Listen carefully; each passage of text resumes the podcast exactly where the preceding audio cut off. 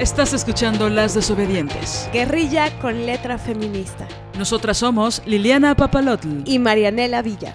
Síguenos en nuestras redes. Estamos en Twitter como arroba mxdesobedientes. En Facebook como Las Desobedientes Guerrilla con letra feminista. En Instagram como Las Desobedientes. Y nuestro blog lasdesobedientesguerrilla.blogspot.com.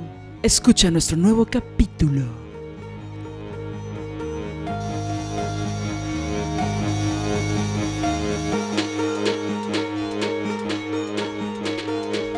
Buenos días, tardes, media mañana, medianoche, media madrugada, no importa el momento en que nos estén escuchando.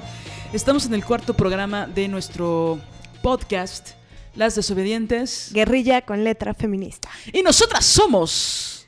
Marianela Villa. Y Liliana Papalotul, directo desde Veracruz y desde la Ciudad de México. Siempre quise hacer eso, no me importa. X, adelante, si no les parece. Nada, es cierto. A ver, hoy vamos a hablar de varios temas grandototes universales. Complejotes. Complejotes, profundotes, ¿no? claro, hay que buscarle como quitarle esa profundidad, ¿no? Porque luego a la gente le, le, molesta, ¿no? Como que vamos a hablar de algo profundo y ya se cierran, ¿no? Como que el orto se cierra. Digo, perdón, el cerebro. No, ya. Me metí coca, ¿no? Como que me metí coca antes de empezar. Bueno, a ver. Vamos a hablar de estos temas, vamos a hablar de la autonomía, que es un tema muy recurrente en pues todo el ejercicio escritural, por así decirle, y escénico que hace Marianela. Soy prácticamente, eh, vamos a jugar a la entrevista. Es importante para nosotras dejar un documento de todo esto que lleva varios años ya haciendo Marianela. Yo apenas estoy entrando muy profundamente a este proceso. Más adelante les comentaremos cómo, por qué y cuándo y a qué hora. Este, pero bueno, muchas cosas que vas a decir, algunas personas ya las han escuchado, pero pienso que siempre hay temas y discursos que se escuchan por primera vez y es importante hablar de eso. Claro. Entonces, hoy en específico, ¿de qué vamos a hablar, Vamos a hablar de un taller que creé hace unos años que se, que se llama Las Ofelias, Prácticas Autonómicas Creativas. Es importante, bueno, recordarles que nosotras somos artistas escénicas, eh, actrices, dramaturgas, directoras, levantamos cables muy chingón. Y pues bueno, obviamente uno de los temas que más nos preocupan son estos. También sabemos que muchas mujeres eh, les interesa eh, escuchar acerca de estos procesos artísticos. Hay otras a las que les vale pito, ¿no? La verdad. Pero este será el momento de descubrir si les interesa o si les sigue valiendo pito, ¿no? Ahora, bueno, este taller en específico no solo es para gente de artes escénicas, visto como oficio o como profesión. Vamos a ver todos los alcances a nivel, pues yo diría personal y a nivel universal que tienen estas premisas que tú pones, Mané. Pero bueno, eh, hablando de las Ofelias, que es, ya, ya por sí solo el nombre es muy grande, ¿no? Pero ahorita vamos a ir poco a poco. ¿Por qué hacer un taller de este tipo? Es decir, ¿cuáles son los inicios, inicios de este taller? Sé que se ha ido complejizando en estos tres años, tres, cuatro años, se ha ido complejizando más y cada vez más y supongo que es un proceso que no se detiene, que seguirá ah, siendo más complejo y más grande y más con otros alcances, ¿no? Pero para empezar, ¿cuáles son los inicios de este taller? ¿Por qué decidiste hacer este taller? ¿Cómo fuiste descubriendo? Sí, bueno, la verdad es que comenzó con algo que yo estaba observando de mí y que no me estaba gustando tanto, ¿no? Yo estaba en un viaje, eh, estaba en Sonora impartiendo un taller de actuación que se llama combustión escénica.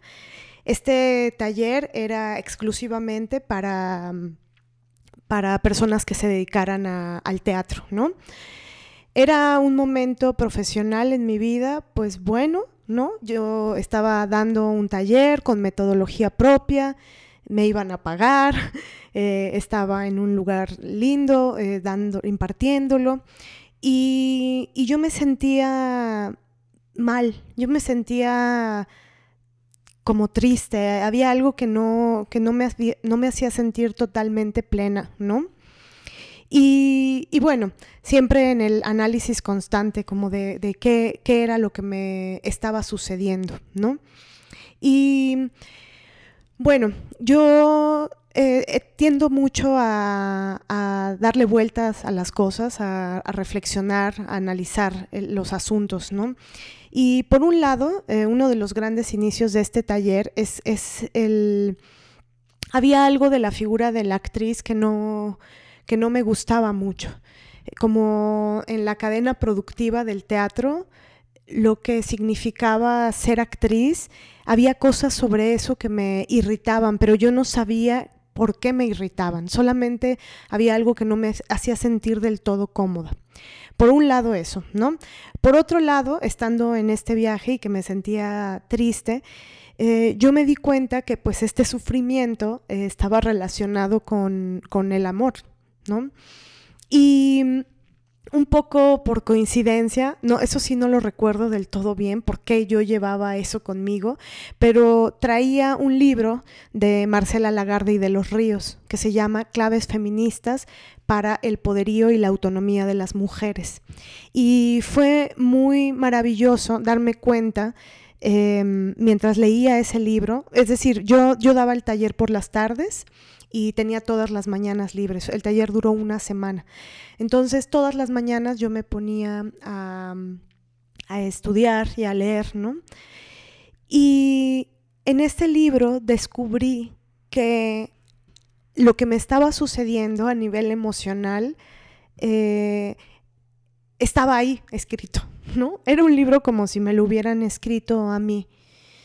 Eh, y que muchas de las cosas que yo estaba padeciendo tenían que ver con eh, mis procesos de dependencia, tenían que ver con mi falta de, autonomía, tenían que ver con, con, unos fuertes apegos que tenía a mi pareja en ese momento y que, mm, y que me hacían no disfrutarme, no disfrutar mi soledad no disfrutar las cosas buenas que me estaban pasando. No disfrutar el éxito. Sí, pues sí, porque digamos que estaba en un momento que era muy chido, ¿no?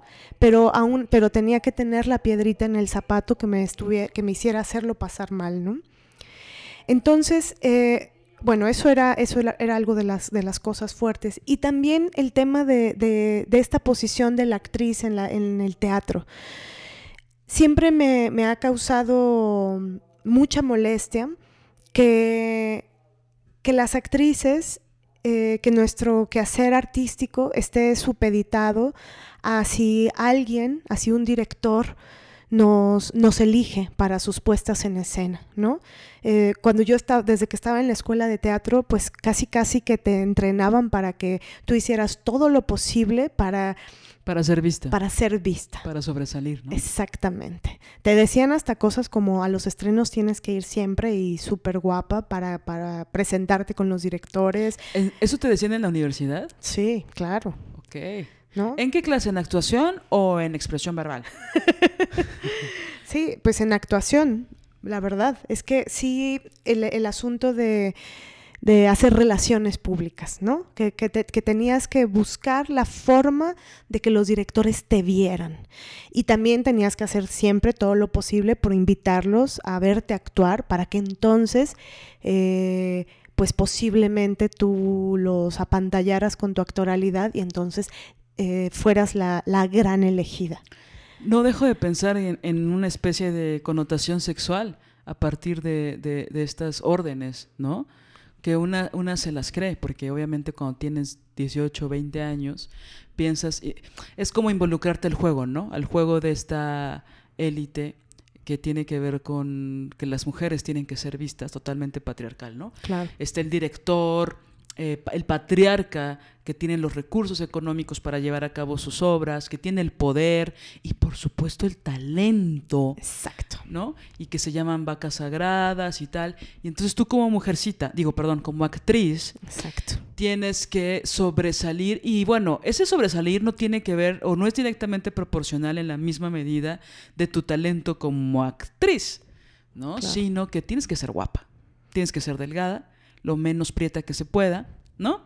Eh, tener, ropa bonita. Tener ropa linda, este, saberte maquillar eh, y ser muy, pues muy abierta, ¿no? Así como que llegar y ser el alma de la fiesta y todos estos, estos clichés que, que, la gente que no está involucrada directamente en nuestro gremio piensa que, que son reales y que están en el imaginario. Y ahorita Marianela Villa acaba de decir que en su universidad le enseñaron a ser parte de eso. Digo, obviamente no me sorprende, pero me parece muy fuerte porque digo, en mi, en mi universidad que es...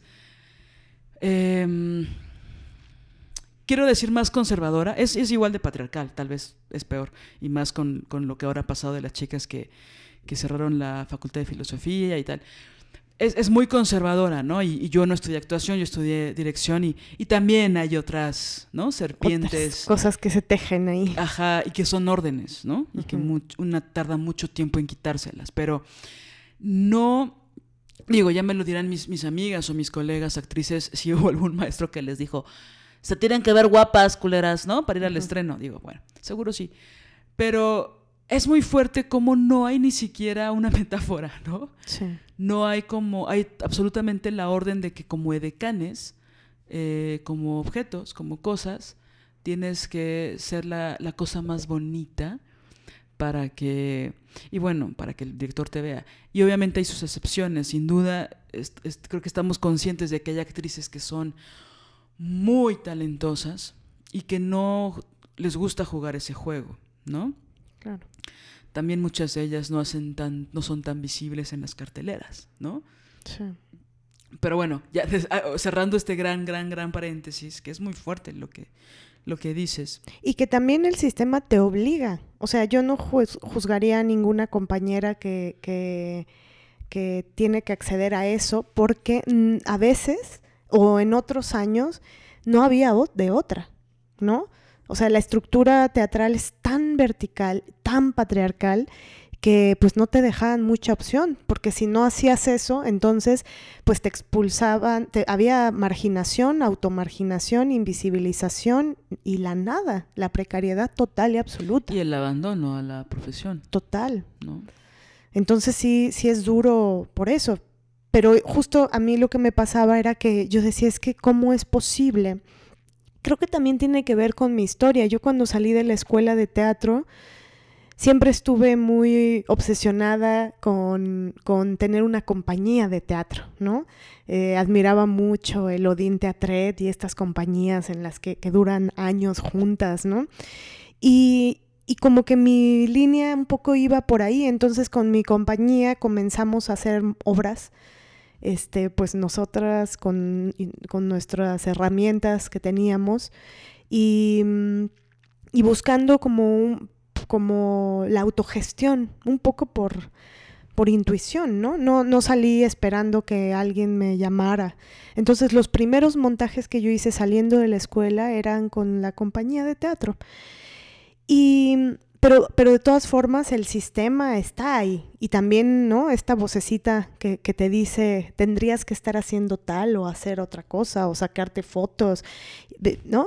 Hacer casting de cine, ir a casting de comerciales, hacer tele. Exacto. Y entonces, estar en forma. Exacto. Sí, porque eso es vital, ¿no? Tienes que tener un cuerpo determinado.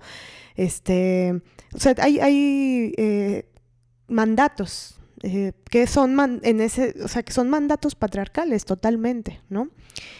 Pero justo esa posición de actriz es la que se me hacía bárbara, ¿no? O sea, ah, entonces yo solo voy a ser actriz si el otro decide que yo puedo ser actriz. Y, y yo me, me rebelaba ante eso. Yo no, no podía concebir que eso fuera así. Y también siempre me provocaba dar clases, también creo que te vincula desde otro lugar, ¿no? Con el tema de la actoralidad. En ese momento yo estaba dando un taller a, jóvenes, a jovencitas y jovencitos que estaban eh, primero o segundo de la, de la universidad en Sonora, de la universidad en actuación, y, y también siempre me provocó mucha ternura todo el... ¿Cómo decirlo? Pues como todo el deseo, ¿no? Toda la pasión, todas las, las ganas, la ilusión puesta en, el, en la teatralidad y en la actoralidad. Y siempre me ha fastidiado mucho que alguien, un maestro o una maestra, le corte las, las alas a alguien que, que desea ser actriz o actor, ¿no?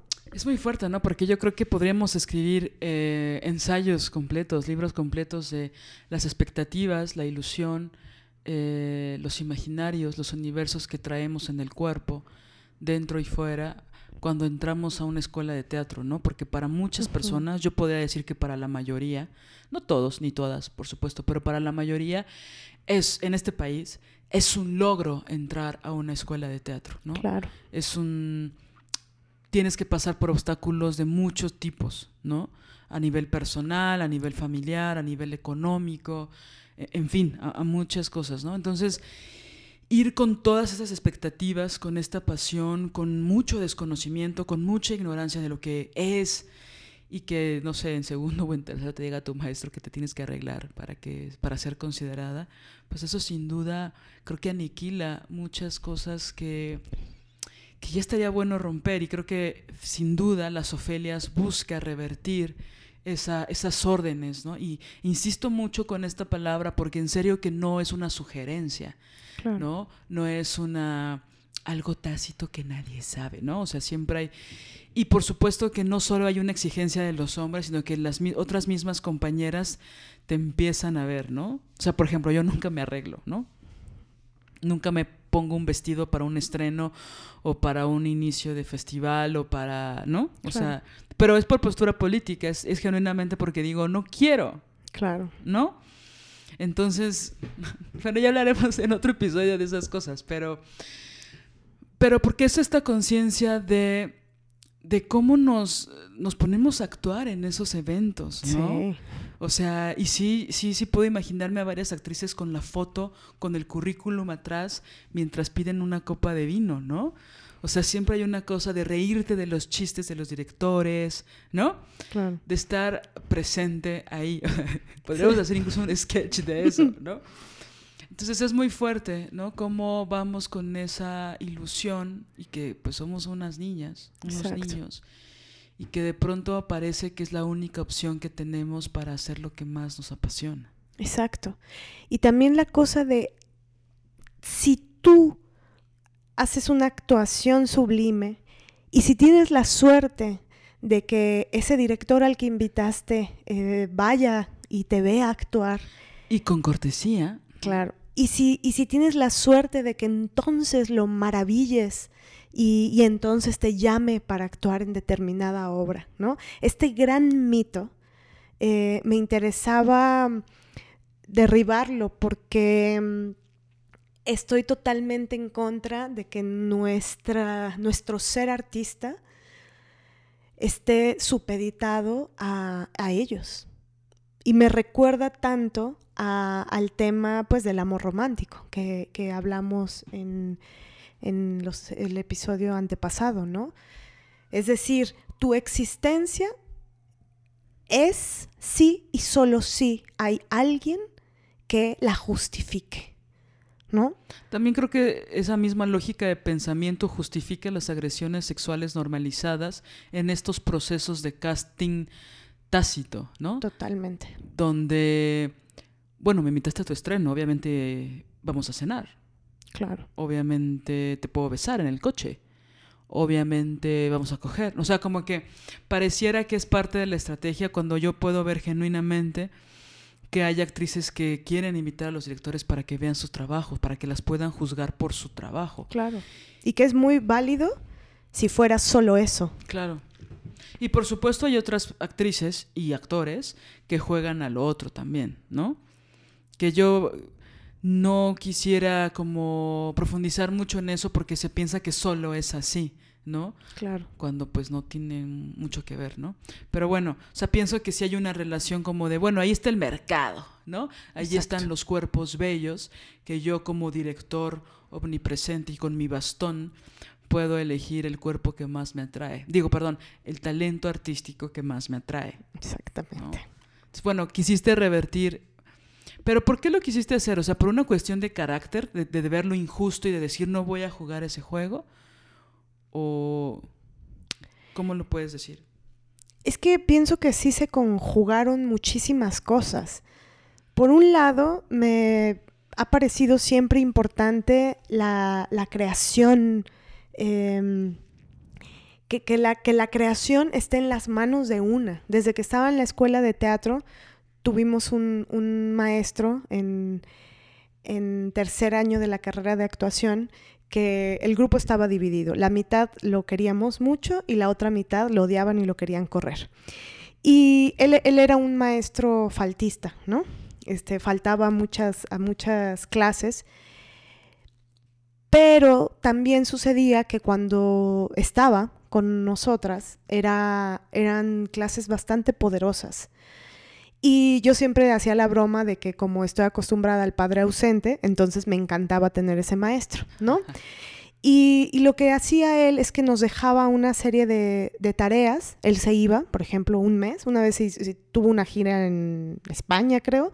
Se fue un mes, nos dejó un mes trabajando solas. Yo siento que eso nos, nos entrenó muy fuertemente a el trabajo eh, autónomo, a la creación autónoma, estar una con una misma, diseñando, creando estrategias, creando escenas. Solucionando. sí, solucionando, ¿no? Entonces como que me hice mm, muy independiente creativamente. Entonces eso me gusta mucho. Entonces, por un lado es eso. Por otro lado, el asunto de la posición como actriz, que yo decía, qué fuerte, qué fuerte que, que, que yo no puedo ser, yo no puedo actuar si es que no sucede que alguien eh, se interese por mi trabajo. Y entonces, ¿cómo quedo yo? Por eso me empezó a molestar la figura, el mote actriz, ¿no? Mm. Porque por cómo está el sistema, parecía que ser actriz no era ser creadora escénica. De hecho, por ejemplo, antes en algunos de los financiamientos que hay, ni siquiera eh, el, que ahora se llame una beca de creación escénica, eso es algo que se logró, porque antes solo eras, ni siquiera eras intérprete, eras ejecutante. Y la comunidad artística empezó a empujar para decir, mm, somos creadoras, somos creadores, tenemos que nombrarnos así. Entonces parece que la actriz, esta, esta idea pues muy tradicional y anquilosada, ¿no? De la actriz solo hace lo que le dicen que tenga que hacer. Bueno, fíjate que ahora que lo dices, algo que quería mencionar, que no quiero decir de mi escuela, porque me caga eso, sangre azul, piel dorada, esas mierdas. Bueno, este, mm, pero sí recuerdo eh, maestros que, que les decían a las actrices, no, ser actriz después de la carrera no significa estar junto al teléfono y esperar a que te llamen. Tú tienes que levantarte y tú tienes que usar el teléfono para llamar a otras personas, ¿no? Y también tuve la fortuna de tener un par de maestros que, que, de dirección que nos decían que los actores, las actrices no son bultos ni son utilería eh, con carne y, sangre, ¿no? Sino que son seres que son creativos y creativas, ¿no? Entonces, eh, eh, yo digamos que mamé eso muy pronto, ¿no? Incluso recuerdo a mi maestra de teatro de la prepa, que ella, aparte ella era una gran directora y una gran actriz, siempre eh, le daba su lugar de creación a las actrices y a los actores, ¿no? Y entonces esa formación de alguna forma, em, nada, a mí me seducía muchísimo pensar que, que yo no iba a construir sola ese universo, ¿no? Sino que los actores, las actrices le iban a dar vida a eso, ¿no? Claro. Y justo, ¿no? Había, me acuerdo de un proceso que tuve que, que, fue muy amoroso para mí, donde había un actor que, que yo le decía, mira, la vara está en cinco. Yo en esto que me dé cinco. Y él siempre daba ocho, ¿no? O nueve. O sea, a mí me, gustaba mm. ponerle la vara donde yo pensaba que era lo, lo suficiente para resolver una escena y que él no me hiciera caso y que me dijera, mira, espérame porque te traigo tres propuestas y una es nueve, ¿no? Entonces, del, del, nivel que me estás pidiendo. Y pienso que eso también se aprende, que la, la responsabilidad creativa de toda una obra tiene que ver con la creación de las actrices y de los actores, ¿no? Totalmente. Entonces, pensarlos como un objeto o como párate aquí y di esto. No, no, no, no tan alto, un poquito más bajo, no, no sé. Exacto. Limita muchísimo el ser creativo de las actrices y los actores, ¿no? Totalmente. Pero bueno, ok, entonces, te diste cuenta que te estabas revelando con muy conscientemente ante esa idea de el mote actriz y de lo que significaba, que es casi casi una modelo, ¿no? Según estos preceptos. Al menos para llamarte a, un, a una obra que valiera la pena, ¿no? Sí. Sí, es decir, pues sí, sí se movía el asunto de, la, de la, actoralidad, de, representar los personajes y tal. La cosa es el sistema, el sistema de cómo llegar al, punto en el que tú estás estrenando una obra. Lo que pasa es que la maquinaria teatral es tremenda. ¿No? Entonces, eh, si solamente te, te posicionas como actriz en ese instante en el que ya alguien te eligió, donde la maquinaria está resuelta, donde tú ni siquiera sabes qué fue lo que pasó para llegar ahí. Mm. Todo eso te quita independencia, todo eso te quita eh, autonomía, no saber cómo está la maquinaria teatral. Incluso a mí me pasó, me llegó a pasar viajar, ir a algún festival este, de, teatro muy acá y, y, que yo no sabía cómo es que eso había sucedido, ¿sabes? Porque quien tenía la batuta de esa maquinaria no era yo. Entonces, justo para mí también este taller significa tomar las riendas, de tomar este timón de este gran barco, de esta gran maquinaria. Tú izas las velas para meterte al océano. Fíjate que ahí me, tocaste un botón muy importante y es muy chingón escuchar a una actriz que, que habla de estas cosas, porque creo que siempre igual es parte de la educación y, por supuesto parte de la violencia del sistema estructural que tiene esta élite que es hacer teatro en México, que las actrices, los actores, se desligan mucho de todo, todo el campo infinito y lugar del infierno dantesco que es la producción escénica. Exacto. ¿no? Yo que he hecho durante tantos años producción y que empecé sabiendo casi nada. Los primeros años de producción que hice fueron muy intuitivos y me tocaron varas muy altas, ¿no? Justo con una compañía que tenía donde nuestro primer gran proyecto saliendo de la escuela fue irnos a Europa a un festival, ¿no? Pero con cero pesos, este, y con, y, bueno, con un rector en la universidad que, que ahorita ya se puso de moda otra vez porque es un maldito. y dejó al sistema de salud mexicano por los suelos. Y sí. Mm. Y, y es un tipo que no le interesa para nada la cultura, ¿no? Él, literal nos mandó decir, pues yo ya mandé a mis 30 chamacos a, a las Olimpiadas de China, a mis 30 chamacos de fútbol americano, ¿cómo voy a invitar a seis actores a ir a, representar a México, Europa? ¿No? O sea, literal fue lo que, lo que nos mandó a decir. En fin, luego lloro y, saco mi, mi odio contra, contra el rector Marro. Pero lo que quiero decir es que me involucré mucho y, en ese momento el director, yo era la productora de ese, proyecto, el director y yo nos encargamos de toda la gestión de los recursos para poder ir cinco personas a Europa, ¿no? Y tres eran las actrices y el actor y nosotros dos. Y entonces nos encargamos de hacer muchísimas cosas muy intuitivas, muy también metiéndonos a talleres muy buenos y, y procesos de internacionalización y de repente el, gran, gran, gran error que cometimos fue que no quisimos involucrar a las actrices ni al actor en ese proceso, mm. porque queríamos asumir toda la responsabilidad de un proceso de gira internacional, ¿no? Claro. Y eso se convirtió en un monstruo inmenso, donde justo que no supieran todas las cosas que habíamos hecho él y yo para llegar, lograr ese viaje, hizo que no valoraran todo el esfuerzo de esa gira, ¿no? Claro.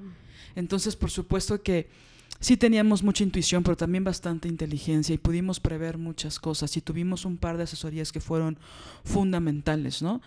Eh, y bueno, también en algún momento incluso la, la, la, ayuda real y tangible de mis papás, ¿no? Pero esto, esto hizo que las actrices se desprendieran como de eso y entonces ellas querían llegar a actuar, ¿no? Cuando teníamos que hacer 80 mil cosas alrededor de esas funciones, ¿no? Y siento que fue algo que se volvió a repetir en otros procesos también de mucho trabajo, porque hacer producción en este país es, o sea, pensemos en lo que resuelven las mamás, ¿no? En una casa, en el motor, en el universo que es una casa Ahora pensémoslo en un teatro, ¿no? Claro. Cuando yo fui productora durante muchos años de Las Reinas Chulas, la gente me preguntaba que no sabe nada de teatro y de cabaret y que quería saber algo más y me decían, ¿cuál es tu trabajo con ellas? Y yo, o sea, yo solo pensaba en todas las cosas que eran mi responsabilidad. Por supuesto que las que escribían, actuaban y se dirigían eran las reinas. Jamás les voy a quitar ese crédito que también es muy valioso y muy importante, por supuesto. Y es el otro gran universo del teatro, la creación artística. Pero a nivel producción, yo concluí que yo les decía, pues yo me encargo de que todo salga bien. ¿no? Yo me encargo de que el técnico esté en la cabina. Yo me encargo de que los vestuarios no sé qué, yo me encargo de que el público no sé cuánto. O sea, es un universo tan, tan, tan fuerte que la gente que hace producción seguro va a llorar lágrimas de sangre conmigo y nos vamos a abrazar y vamos a beber y alcoholizarnos para pensar en toda la labor que se hace. Y que muchas actrices y actores lo ven con un desdén y con una superioridad que para mí es muy ofensiva, ¿no? Entonces, escucharte a ti como actriz diciendo, yo me perdí justo de esos procesos porque pues yo, ¿no? Mi tarea estaba en otro lugar, ¿no? Y yo no pienso que ninguno es más importante que otro, no estoy poniendo esa discusión ridícula. Yo pienso que los gra- grandes campos que tienen teatro es la producción y lo artístico, o lo artístico y la producción. Pero si bien eh, el público lo que ve es a la actriz sobre el escenario. Claro, no ve que hay una luz que está puesta en ese lugar y que los zapatos que ella lleva dependen de mucha gente, ¿no? Aunque Claro. sea una producción pequeña, ¿no? O sea, depende de, de- de muchas personas o de una persona que hace 80 mil tareas, ¿no? Sí. Entonces yo creo que esa especie de comodidad que tiene el área de actuación me parece en el mayor de los casos muy egoísta. Porque yo he trabajado con actrices que también han hecho producción, que valoran la producción, aunque ya no se dediquen a ella, de una forma muy profunda. ¿no? Sí, ahora pienso que puedes valorar la producción aunque no te dediques nunca Por a ella. supuesto, O eso sea, es el ideal. Es decir, ¿por qué? Porque tienes que valorar todas las profesiones. O sea, el señor que está barriendo, las, la señora que vende los dulces. La acomodadora, eh, la- los es decir, técnicos, ¿no? eh, yo creo que cualquier posición de superioridad en cualquiera de las profesiones, de cualquiera de las formas que se den, pues es muy nefasto. O sea, tienes que valorar y, y, y tratar bien siempre a todas las personas, ¿no? Claro, pero estamos de acuerdo que eso casi no ocurre. Pues no, porque el mundo es Vertical, clasista, raciclasista. exacto. Pero pues eso es lo que sí tendría que suceder, ¿no? Claro. Sí, o sea, yo solo lo pongo como este lugar donde, digo, a mí también me ha tocado ser productora y actriz de mis espectáculos con mi compañía, ¿no? Claro. Y que a Iraquere y a Paco les toca también producir y también hacer varias cosas, ¿no? Porque Claro. somos una compañía independiente y tal, ¿no? Pero sí de repente me, me parece muy atractivo que, bueno, tú teniendo la trayectoria que tienes, hayas considerado que tú también tendrías que haberte involucrado de alguna forma en esos procesos. Y que, bueno, ahora que tú decidiste desde hace ya años ser un artista que hace un proyecto unipersonal donde dirigiste, escribiste, actuaste, hiciste la producción, la pagaste, este, creaste la carpeta, fuiste tu propia asistente de dirección, o sea, ¿no? Ujú. Digo, yo lo sé porque estuve en ese proceso, ¿no? Un poco a distancia y después muy metida ahí. Pero, ¿cómo te revolucionó eso? Que eso nos lleva al camino del unipersonal, ¿no? ¿Qué es Sí. un unipersonal para ti? Sí, nada más quisiera como cerrar la idea anterior. eh, o sea, el, el- el tema es que también hay tipos de producciones. Claro. ¿no? Entonces, la producción independiente con tu compañía, en donde pues dices, bueno, ahora tú produces, ahora tú actúas, ahora yo escribo. Y luego le cambias y dices, bueno, ahora yo produzco, ahora tú Ahora yo los veo. ahora tal, ¿no? Entonces, siento que eso es, ese es un tipo de producción que, que tiene unas dimensiones y sobre todo que tiene una política. Pero hay otras dimensiones de producción que son mucho más verticales aún. Esas son las que yo cuestiono Claro. en donde está, bueno, el Dios, que por supuesto es el director, es quien, el dramaturgo, ¿no? Que también es, es Dios, pero no, no tan Dios como el que dirige, pero bueno, también Dios. Y de ahí, la perrada. y de ahí los demás, ¿no? Son las grandes producciones, son estos directores famosos, son estos eh, el- los corredores culturales, son es, es toda esta maquinaria en donde verdaderamente tú eres un, un elemento, eres una, un- una empleada, pues. Y, y creo que Sustituible, ¿no? cu- cuando, exactamente, cuando, cuando no sabes cómo echar a andar el barco, cuando no tienes esas herramientas, cuando te enseñan en la escuela que tú lo que tienes que hacer es ponerte guapa, estar muy flaca, este, tener bonito maquillaje, irte a parar en los estrenos, sonreírle al que no te cae bien, pero bueno, pues como es el director y darle la postal o invitarlo y que se te estire la columna para decirle, eh, ay, te invito a mi obra y ojalá y vayas. Te Cuando te enseñan todo eso, es- pues te dejan eh, sin, sin herramientas para pelear. Ese es mi cuestionamiento. ¿no? También creo que ahí se une con otra cosa. Sin duda, esta, esta forma de no saber cómo solucionar, porque ni siquiera la educación está formada para crear directoras, por ejemplo, o artistas escénicas autónomas. Ojalá hubiera la clase de, ¿no? Crea tu unipersonal independiente, ¿no? Claro. Eh, pero aparte de todo eso, también tienen tanto poder estas personas de las que hablas que también se llenan de un equipo que es bastante eficiente y que si bien ellos no saben controlar o manejar o tienen la experiencia para ser expertos en todas las áreas, tienen un grupo de gente que sí lo es Exacto. y les pueden pagar, ¿no? Bien o mal, regularmente mal, pero les pueden pagar a esas personas que son no solo muy talentosas, porque deben serlo para estar en esos circuitos, sino que aparte como que está todo a su disposición, ¿no? Entonces, no solo los discursos escénicos, iba a decir políticos, pero ni siquiera son políticos, los discursos de lo que una tiene que ser y hacer en su profesión están eh, como en un- una especie de, no sé, iba a decir caballo de Troya, pero no es que esa no es la metáfora. Es como un armatoste, es como una gran eh, marioneta, ¿no? Una mojiganga. una mojiganga donde quien da las órdenes es una persona que aparte, hoy que veíamos una entrevista, no voy a mencionar qué director, pero se les da, se les inventa una supuesta profundidad que muchas veces no tienen, o un supuesto talento. Hay uno en específico que siempre dicen, lo nombran como un genio. Y es, a mí me parece, o sea, me da mucha risa, ¿no? Porque digo, órale, lo que tienen que decir para estar en sus puestas en escena, ¿no? Pero es como, claro, yo podría dirigir con los ojos cerrados así. Si tengo 40 personas a mi disposición, 10 mujeres expertas en vestuario y 20 actores que me aman por el simple hecho de, que otras, de lo que otras personas han dicho de mí. Exacto. Sí. Y es que también eso se forja. Por eso es muy importante verlo como un asunto sistémico.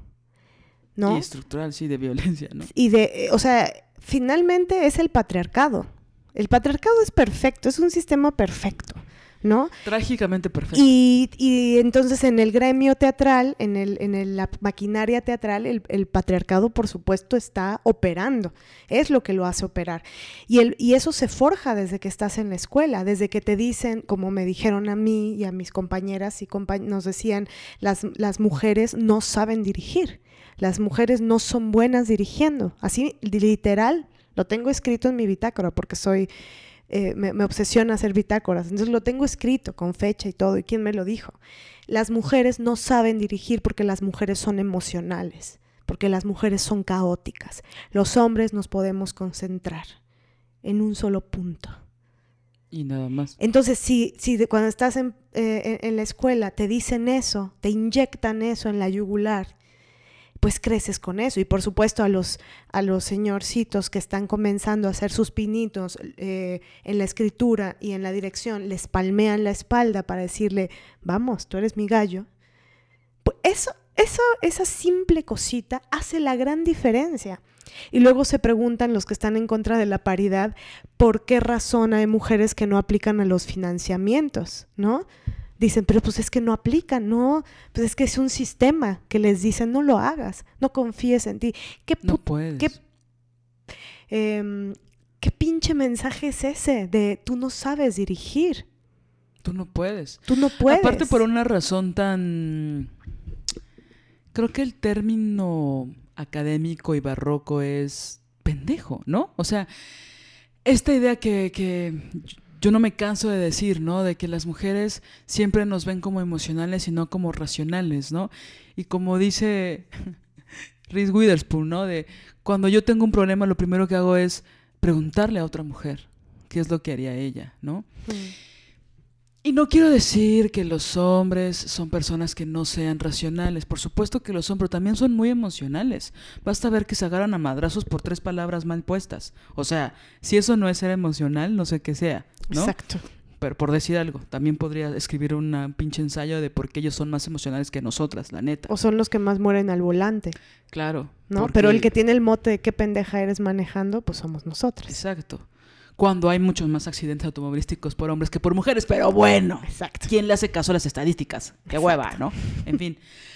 Sí, o sea, es, es justo, es algo que quería decirte, que hay que rebelarse contra, contra tantas cosas, ¿no? O sea, hay un conflicto interno, eh, insisto, con esto de las órdenes, ¿no? O sea, si un maestro en el que confías, en el que crees, incluso en el que admiras, Exactamente. Te dice, las mujeres son pendejas mientras más guapa mejor, porque no tienes que hablar más que los textos que dice el gran autor.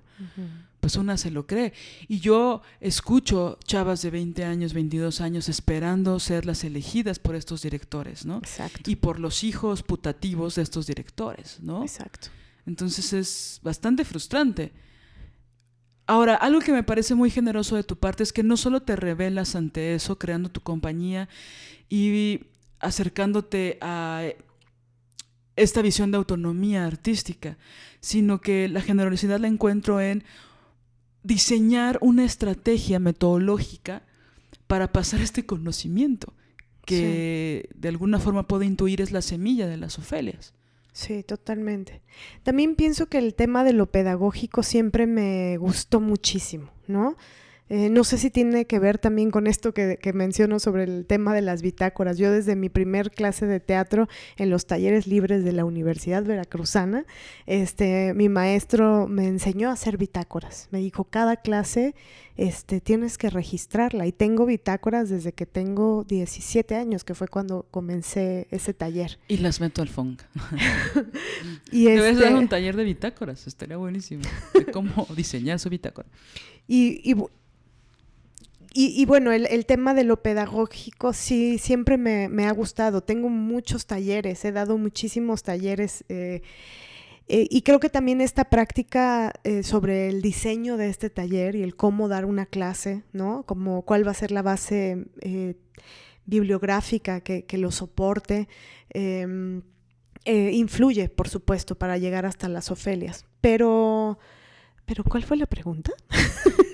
¿Me puede repetir la pregunta? Sí, como esta necesidad de crear un taller ah, para compartir los conocimientos, ¿no? O sea, tú tenías, digo, pasaste por un trayecto no sé de cuántos años, no solo en la universidad, mucho tiempo después de que saliste, como tener esta conciencia que ya no era tácita, ya no era un acuerdo en silencio, que nos hacíamos como que jugábamos a esto, era muy evidente. Aparte, bueno, tú tienes un background bastante chingón, pues, a nivel artístico. Entonces pudiste como coquetear con ciertas cosas, con ciertos directores, en el sentido totalmente artístico, ¿no? Pudiste como jugar a ese tipo de actriz, ¿no? Y te diste cuenta que pues no era. Y digo, basta ver tu currículum para decir, ah, ok, en este momento ella decidió renunciar de alguna forma y muy simbólica a esta figura del director y se puso a hacer su unipersonal. Sí, sí, lo que es que todo siempre lo relaciono con una gran herida propia, ¿no? Y ese, las heridas son también para mí motores que, que, me, que me impulsan, incluso a veces a pesar de mí, ¿no? O sea, que me empujan a, a crear algo para sanar esa herida. Entonces, para mí, el taller de las Ofelias es una forma de sanar esta herida, pero también yo, quería, yo tenía que entender cómo estaba constituida. Por eso eh, el libro de Marcela Lagarde fue una clave vital para mí, ¿no? Es un libro verdaderamente poderoso. Si yo fuera este, jefa de gobierno, no sé qué puesto tendría que tener, este, Presidenta del mundo. yo lo mandaría a imprimir y lo daría, a- en- lo pondría en cada familia, ¿no? Porque, porque es vital el, el tema y, y analizar lo que es la, la autonomía, eh, bueno, eso es una cosa complejísima, pero bueno, volviendo al punto, em, yo quería crear un taller que, en, en el que yo pudiera dar las herramientas para que eh, las personas que lo tomaran se fortalecieran y, creyeran en su capacidad creativa, que construyeran autonomía y, que mm, consolidaran eh, su capacidad de autogestión. ¿no? Eh, una de las bases eh, sustanciales del taller tiene que ver con que tú escribas y dirijas tu, tu propio espectáculo unipersonal, ¿no? Y porque las armas, la- las, las, eh, más, más que las armas, el fortalecimiento que te da tomar el timón de esta maquinaria, de este gran barco, eh, deja secuelas maravillosas. O sea, después de, de crear tu unipersonal de forma autónoma y autogestiva, ya no hay quien te pare, pienso. ¿Cuántas agallas necesitas para ser un unipersonal? Pues sí, pienso que se necesitan. o sea, se necesita fuerza, este, se necesita valentía, porque el unipersonal, de principio, creo que sí está muy relacionado con el tema de la soledad, ¿no?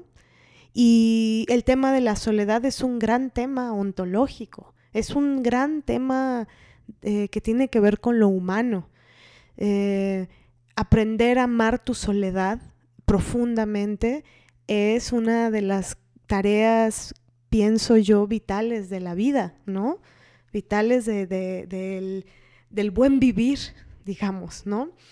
Y por supuesto que crear un unipersonal, aunque porque crear un unipersonal no es estar sola, absolutamente sola y que, la, que haces todo tú siempre. Por supuesto que eso no es crear un unipersonal.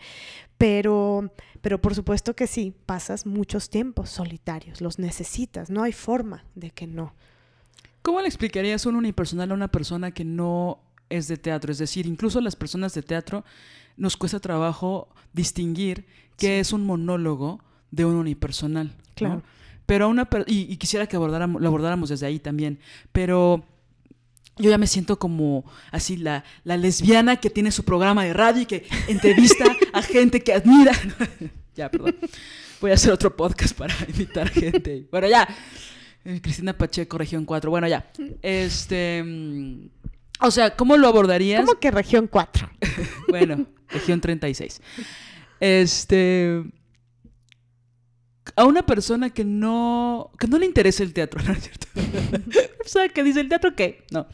No, alguien que no sabe eh, o que no podría. no tiene ninguna información mm, cercana eh, de lo que podría ser un unipersonal, ¿cómo se lo describirías? O sea, no quiero decir, ¿cómo le dirías a un niño de cuatro años? No, no quiero decir eso. Pero a una persona, o sea, ¿cómo le explicarías a mi mamá qué es un unipersonal? Bueno, de principio en un unipersonal eh, hay solamente una actriz o actor en escena.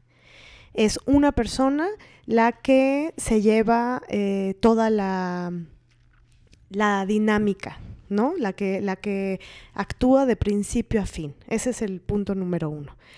El punto número dos, que no es tan sencillo de explicar, pero bueno, voy a tratar, em, tiene que ver con que el unipersonal no se centra exclusivamente en lo textual, en lo que se dice. Esa es la gran diferencia con el monólogo. En un monólogo también es una sola persona que está en escena y que cuenta una historia eh, o que narra algo de, de, principio a fin. Normalmente la estructura dramática del monólogo es mucho más, digamos, tradicional. Tiene un principio, un desarrollo, un clímax y un final, ¿no? Eh, y es, el monólogo es totalmente, le llamo yo, te textocéntrico, ¿no? Es decir, si no hay Palabra. texto, pues entonces no hay obra. En el unipersonal puede incluso no haber texto. El texto solamente es un elemento más de esta, de la teatralidad. Eso no quiere decir que, que no haya unipersonales en los que pueda haber eh, mucho texto, claro que sí, pero no es el elemento, el único de los elementos. ¿Cuál creerías que es el elemento más importante de un unipersonal?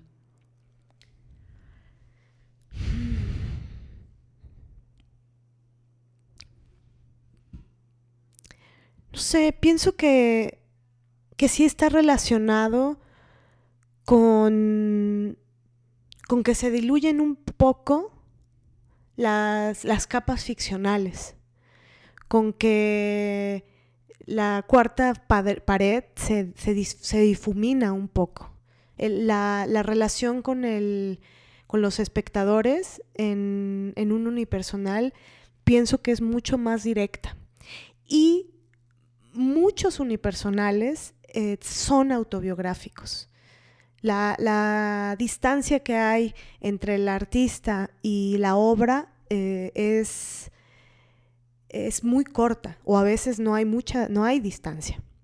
Entonces creo que eso tiene que ver con que hay menos eh, capas de ficción aunque también hay unipersonales en donde puede haber capas, ¿no? capas ficcionales y puede haber estructuras o escenitas muy redonditas, muy cerraditas, digamos. Sí, yo no pienso que lo estemos viendo desde una postura de qué es mejor, ¿no? Si un monólogo o un unipersonal. No, no. Creo que hay monólogos, eh, he podido ver monólogos que son complejísimos, que son muy interesantes y que a pesar de ser textocéntricos, requieren de una habilidad actoral impresionante. ¿No? Que pocas personas podían interpretar o incluso también es un es una montaña rusa el monólogo, ¿no? Porque claro. es ir narrando pues sobre todo acción, ¿no? De los mejores monólogos que he visto han sido donde no, el personaje no se mueve o la actriz no se mueve. Y entonces no solo ves las imágenes que está narrando, sino ves la acción. La acción ocurre. Y lograr eso es un reto descomunal. Claro. Creo que a partir de, la de, de, tu definición de unipersonal, creo que está muy relacionado con lo autobiográfico, ¿no? Que quisiera que, que transitáramos ese pueblito sí. de lo que es lo, lo, autobiográfico. ¿Qué nos puedes decir de eso? Porque digo, las Ofelias va de la mano con crear un unipersonal con temática autobiográfica. Entonces, sí. para mí lo autobiográfico me remite a muchas cosas que, que no van de la mano con lo que tú me has explicado del tema, que me gustaría mucho que desarrollaras, ¿no? Sí. Eh, en el sentido, digamos, histórico de lo que ha pasado con el unipersonal, sí hay una tendencia a que a que el unipersonal esté de la mano con lo autobiográfico. Y creo que tiene que ver también con un asunto de político y también con un asunto económico. Muchos, muchos de los unipersonales eh, sí se hacen, eh, o sea, quien, quien actúa el unipersonal es a su vez quien, quien lo estructura, quien lo crea. Es un artista que, que decide eh, conceptualizarlo todo, ¿no? Y que, y que es su propio discurso el que pone en escena. Entonces ahí se entrecruzan varias líneas. Eh, políticas de la maquinaria teatral, de que esta persona artista que decide eh, que lo que le mueve artísticamente es poner su, propio, su propia obsesión, sus propios eh, gustos temáticos, sus propias necesidades expresivas. Su visión del mundo. Su visión del mundo, poner su voz ahí, ¿no? Entonces, por eso, si uno revisa eh, la, muchos unipersonales, eh, quien, quien, los actúa eh, es, es, quien los crea también, ¿no? En su totalidad. Entonces, bueno, hay algo histórico ahí. En particular, con las Ofelias, el tema de lo autobiográfico es importante eh, por una base teórica que, la plantea eh, Marcela Lagarde en, en, Claves Feministas para la Construcción de Autonomía. Ella dice algo que a mí me pareció alucinante y como ya de por sí yo traía como una cepa sobre lo autobiográfico, porque siempre me ha gustado, el performance en el teatro mucha gente lo, eh, bueno, he escuchado a algunas personas que lo, no, no, les gusta el performance. A mí siempre me ha parecido admirable, ¿no? Me, lo admiro, aunque no hago performance, pero lo admiro mucho. Este, entonces, por la cepa como del autobiográfico, pues e, está esta línea en las Ofelias, pero un día leyendo el, el, libro de Marcela me encontré con que decía la, que era vital que las mujeres crearan su propia biografía. Ella dice una frase que me alucinó, que dice, sin, sin nuestra biografía no vamos a poder sobrevivir. ¿Por qué? Porque mm, habla sobre la, la, vitalidad de crear la genealogía de las mujeres, es decir, saber cuál es nuestro, nuestro linaje, de dónde venimos, cuál es nuestro árbol, cuál es, cuál es la historia de las mujeres, cuál es el pasado nuestro. Y ese pasado nuestro solamente lo, podremos analizar si creamos nuestra biografía. Y entonces si creamos nuestra biografía y vemos cuál fue nuestro pasado, podremos darnos cuenta de, la innumerables, de las innumerables herramientas que tenemos para sobrevivir. Entonces se me hace una, una cosa preciosa esto que, que plantean, ¿no? Y que no se refiere, pienso, a las mujeres escritoras, ¿no?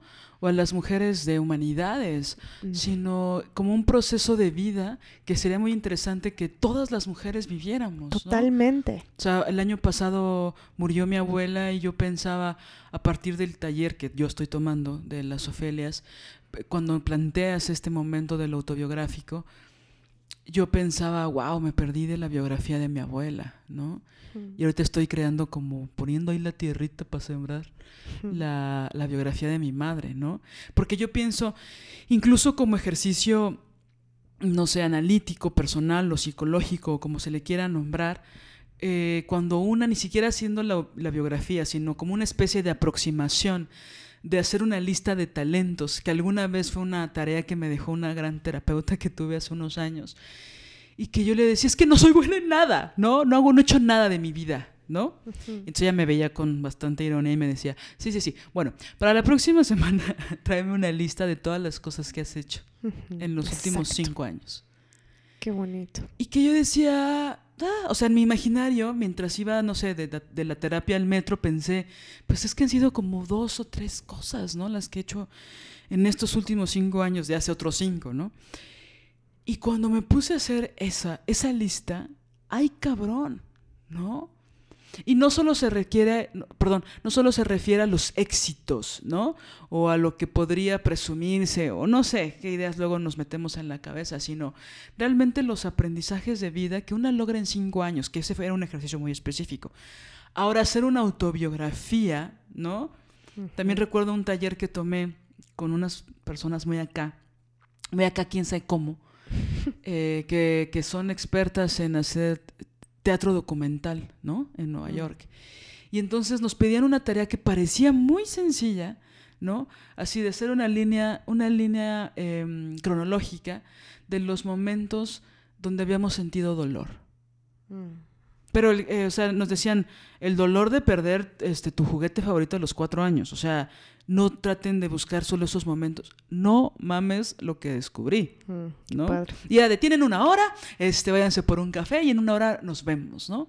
Y van a exponer su línea cronológica. Y van a exponer solo un recuerdo, ¿no? Pero eso se convirtió en una cosa alucinante. Y era una línea cronológica con muchas comillas sencilla, ¿no? No imagino hacer una biografía, una autobiografía de toda nuestra vida. Sí. O sea, todos los caminos que podrían salir, todas las raíces, ¿no? Sí. Que yo siento que, tal vez me equivoco, pero siento que en México tenemos muy poca... Mm, madre, no, es cierto. No, tenemos muy poca... Padre. Padre, no. Como que la memoria ancestral está muy manoseada, quiero decir. O sea, cuando yo leo la historia de México, que aparte me gusta mucho leer la historia de México en específico, es tan inverosímil lo que dicen los libros. Claro. Es tan inverosímil todo. Entonces siento que una parte muy importante de nuestra identidad está bastante disfrazada de lo que otros querían que pensáramos de nuestro pasado. Y de nuestro pasado ni siquiera me refiero a al año mil después de Cristo, como dicen los eurocéntricos, ¿no? Sino como que después de la conquista todo empezó a ser raro, ¿no? Entonces pienso que justo esa falta de historia a nivel nación, a nivel, ¿no? O sea, yo le he preguntado a mis papás, oye, mis abuelos, ¿qué onda? Mis bisabuelos, ¿qué onda? Y como que, ah, pues creo que era alguien de Pachuca por ahí. O sea, hay como una cosa, ¿no? Entonces yo por eso, eh, regresando al punto, decía, qué chingadera, ya me perdí de la biografía de mi abuela y de lo que ella me pudo haber contado de su madre. Claro. ¿No? Y, y que sin duda hay líneas que se cruzan muy potentes de lo que yo soy ahora. Totalmente. Entonces es como, nada, igual creo que en un ejercicio una puede inventar ciertas cosas o tratar de ficcionarlas o tratar de buscarlas lo más parecido a la realidad, pero el, el por, por sí mismo el ejercicio de hacerlo con una misma, me parece alucinante. Sí, y creo que también tiene que ver con, el asunto de lo antropológico. Marcela Lagarde es antropóloga, entonces, pues por supuesto, ¿no? la historia, la, genealogía, el de dónde venimos y, y poniendo como hincapié en el tema de que si nos damos cuenta de dónde venimos, eh, podremos descubrir que que ya hay cosas por las que hemos pasado similares o que alguien de, nuestro linaje ha pasado por ahí. Y entonces ir a buscar, ir a investigar eh, qué pasó, nos puede ayudar también a nosotras a, darnos herramientas para, para ser libres, para liberarnos o para no repetir, ¿no? se dice mucho este, que, México es un país sin memoria y, y la verdad es que muchas veces te das cuenta que sí ¿no? Si uno se pone a revisar tantito, todo es como cíclico. Hay, hay cosas que se repiten. El síntoma también aparece en lo, en lo social. En lo social, ¿no? Entonces, creo que por esa razón lo, lo autobiográfico es, es, sustancial en el taller de las Ofelias. Y también otra de las razones es porque un tema autobiográfico te pone a ti al centro de, tu propia vida. Lo autobiográfico te pone a ti eh, al centro de la, de la, escena, al centro de la historia. La protagonista, ¿no? Eres tú la protagonista, ¿no? Y, creo que lo que ha pasado con el patriarcado es que nos han, nos han quitado. O sea, no, no, nosotras no, no tenemos, o sea, para, para nosotras la, la esquina, ¿no? La, marginación, la precariedad, la zanja, el a un lado, la orilla, tú no. La cocina. Exacto, nos exilian a, los lugares en los que ni siquiera nos preguntaron si queríamos estar. Entonces lo autobiográfico es para mí una herramienta poderosísima para tomar el timón de tu propia vida, tomar el timón de lo que deseas, tomar el timón artístico y decidir tú hacia dónde navegar ese barco. Es muy fuerte que digas eso ahorita. Me hiciste recordar un pensamiento. No sé si te pasa que a veces no solo se recuerdan anécdotas, sino pensamientos, ah, ¿no? O ya más onírico, recuerdo pensamientos dentro de sueños, ¿no? Que es como, wow. Pero me hiciste recordar un pensamiento bien doloroso. Otra vez voy a llorar, no, no es cierto. este, perdón, me tengo que reír de mí misma, vengo del cabaret. Perdón, perdón. Este, este pensamiento de algún momento en mi vida, una de las grandes, grandes, grandes depresiones que tuve en mi vida, en mi corta vida, que yo recuerdo haber pensado, no me siento la protagonista de mi vida. Me siento como, como ausente, como si yo fuera una... lo, estoy, lo estoy diciendo en tono de chiste, pero, pero en serio sí me sentía así, como si yo fuera la extra, ¿no? Mm de mi propia película. Uf. Entonces era como tan cotidiano lo que hacía en ese momento, en ese lapso, en ese gran lapso de depresión, donde mi vida era hiper cotidiana. Y si yo algo odio en la vida es lo cotidiano, ¿no? Porque soy Géminis, no, es cierto. O sea, pero odio lo cotidiano, me, me, pone muy mal, ¿no? Entonces, en ese ciclo en el que estaba, era repetir y repetir y repetir y repetir, pero así como película de...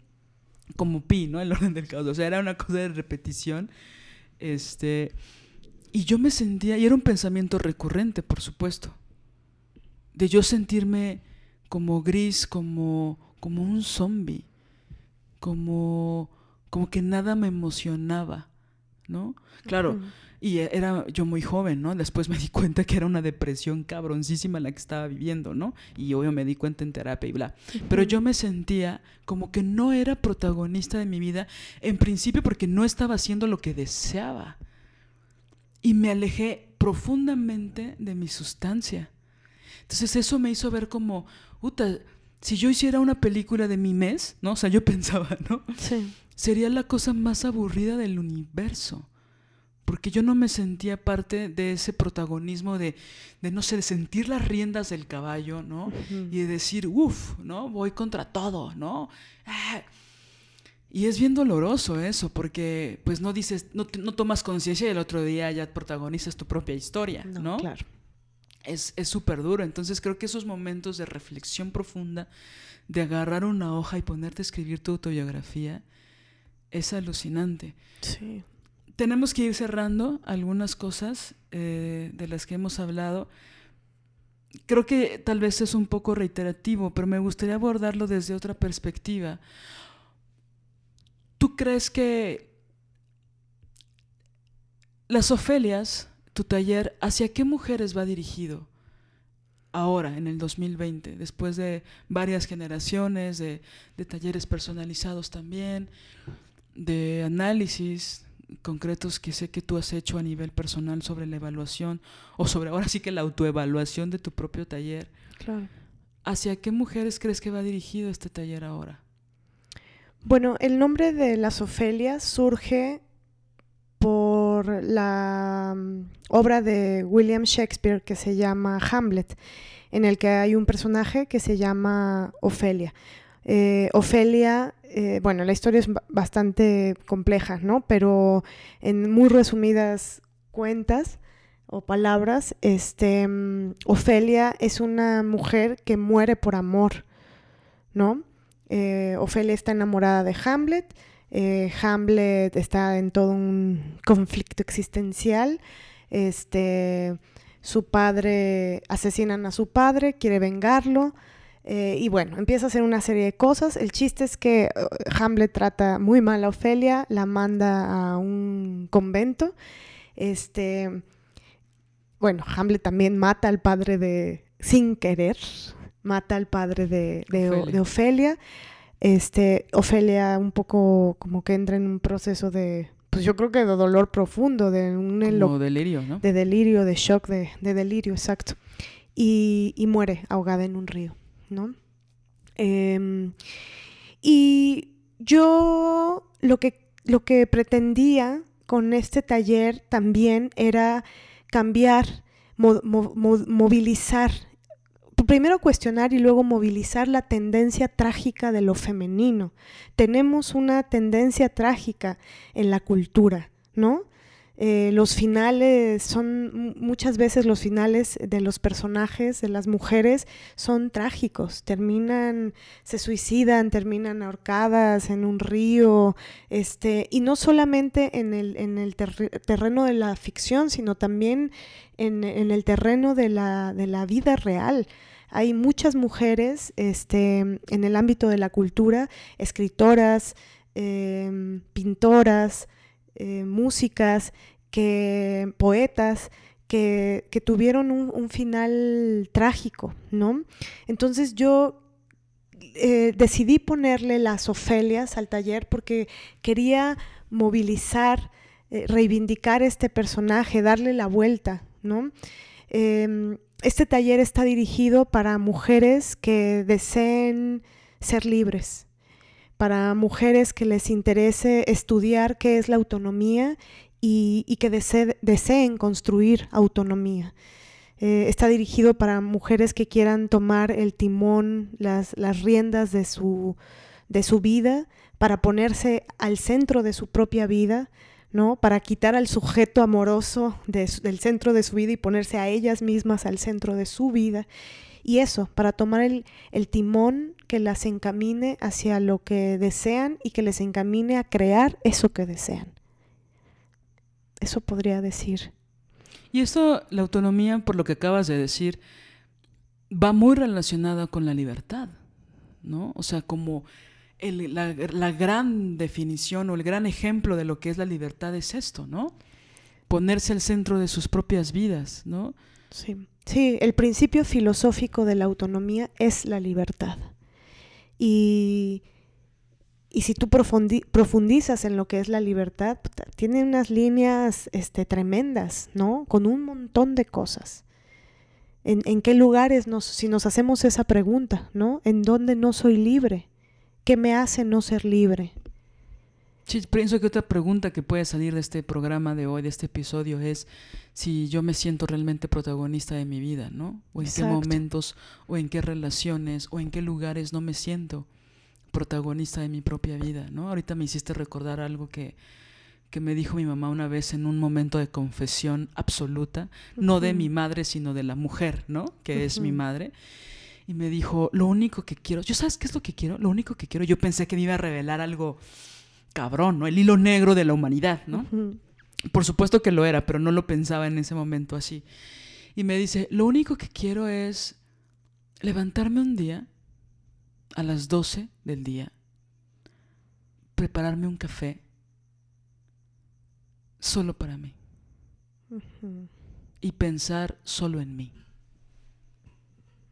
O sea, ella me estaba definiendo lo que era la libertad en ese momento para ella y que tenía que ver con pensar solo en sí misma, no en el hijo con el que vive o en su marido, ¿no? Sino creo que el, metatexto era o el subtexto era solo quiero pensar en mí. Exacto. ¿No? Entonces, uff, no es un demononón, ¿no? Creo que es es muy fuerte porque aparte el, el patriarcado siempre nos dice qué egoísta, ¿no?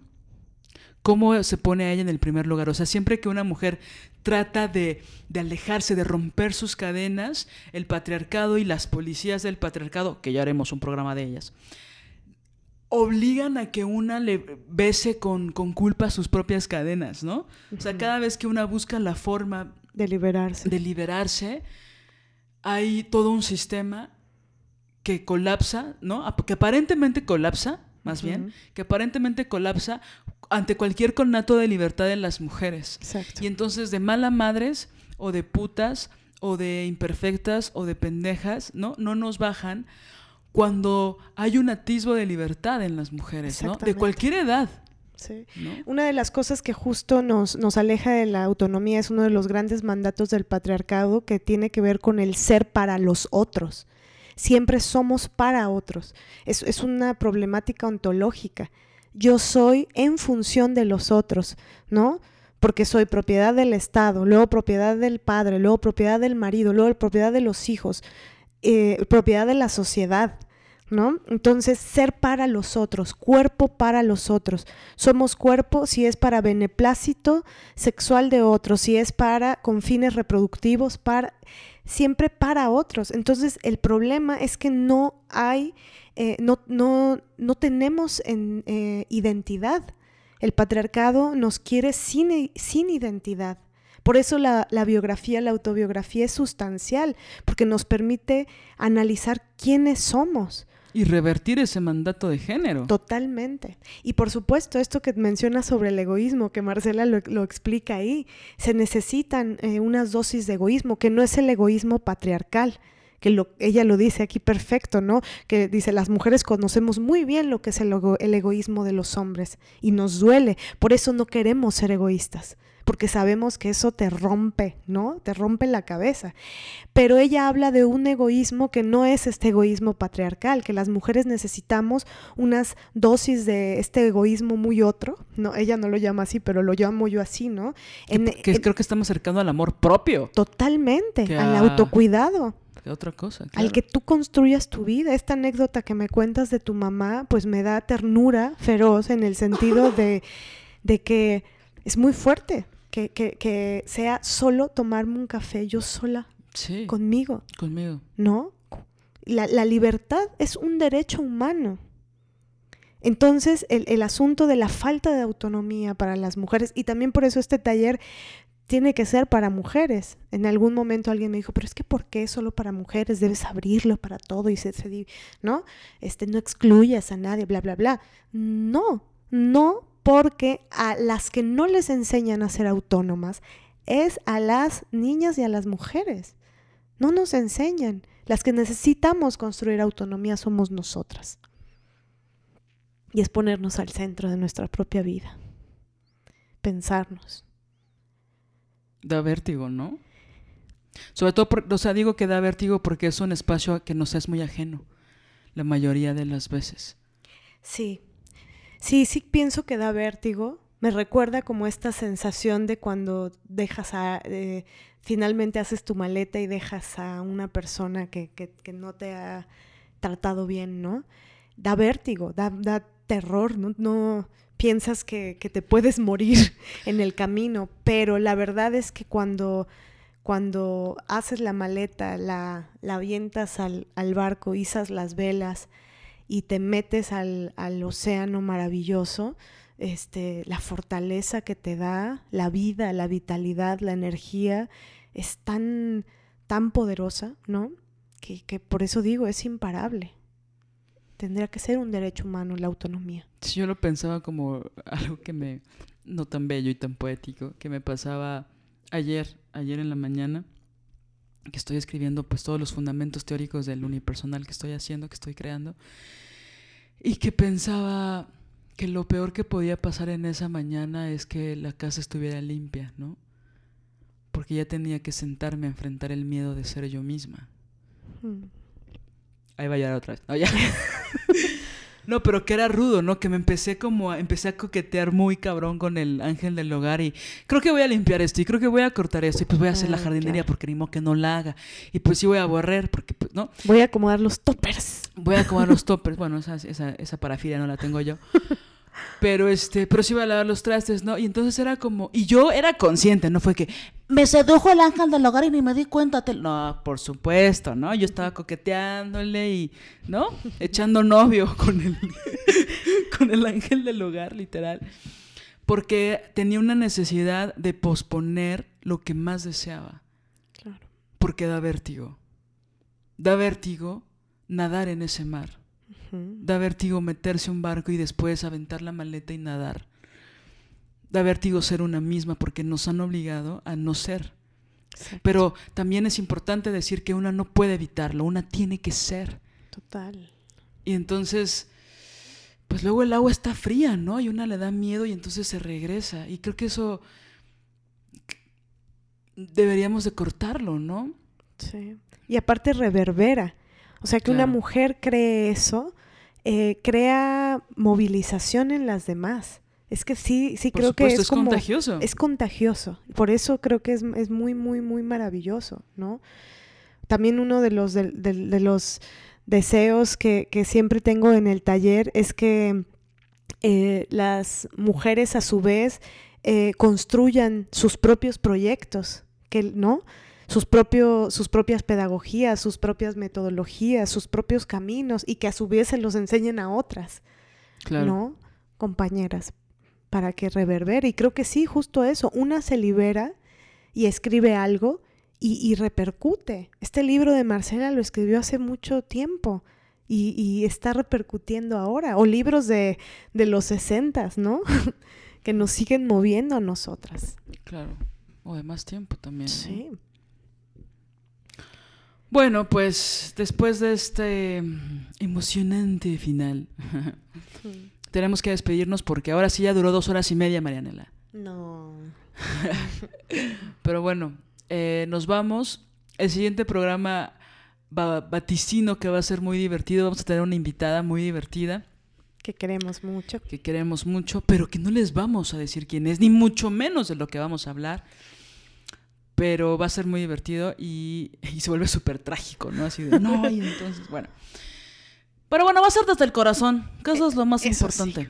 Entonces, eh, construyan autonomía, sigan a las desobedientes para saber los próximos talleres. Digo, hoy estamos en un encierro pandémico que cada vez se vuelve más largo y yo creo que saldremos hasta el 2021 en realidad.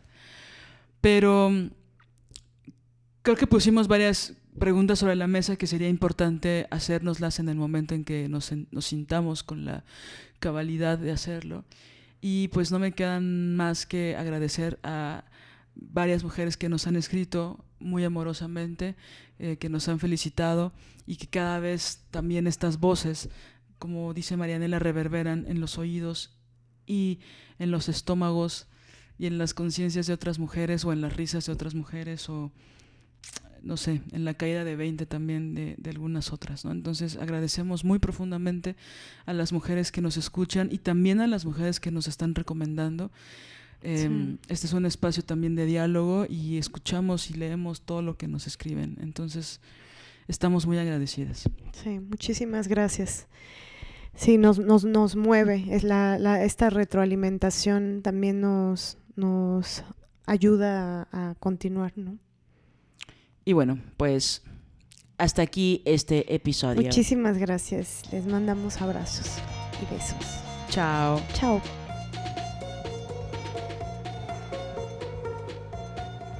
Ilustración Lily Kurst. Música original Alina Maldonado. Diseño gráfico Oriana Ortiz Villa.